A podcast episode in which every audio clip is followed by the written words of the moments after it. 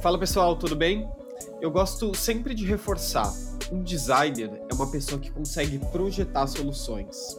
Em algum sentido, todos nós aqui a gente tem essa chama, é inerente da nossa existência, buscar maneiras mais simplificadas e aperfeiçoadas para realizar as nossas atividades. Então, em algum nível, todo mundo tem essa aspiração de ser um projetador de soluções. Então, a grande pergunta é: o que, que faz você melhor ou pior nessa habilidade? E eu sempre vou responder: repertório. Quanto mais repertório a gente tem para acessar e combinar de diferentes formas, melhor vão ser as nossas soluções.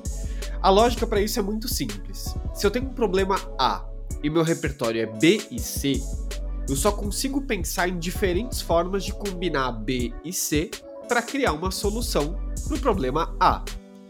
Agora, se eu tenho um problema A e meu repertório é B, C, D, E e F, eu tenho diversas possibilidades de combinar esse repertório de diferentes formas para criar uma solução. Eu posso combinar D com C e F, F com B e E, E com D menos C. Quanto mais repertório, mais possibilidade.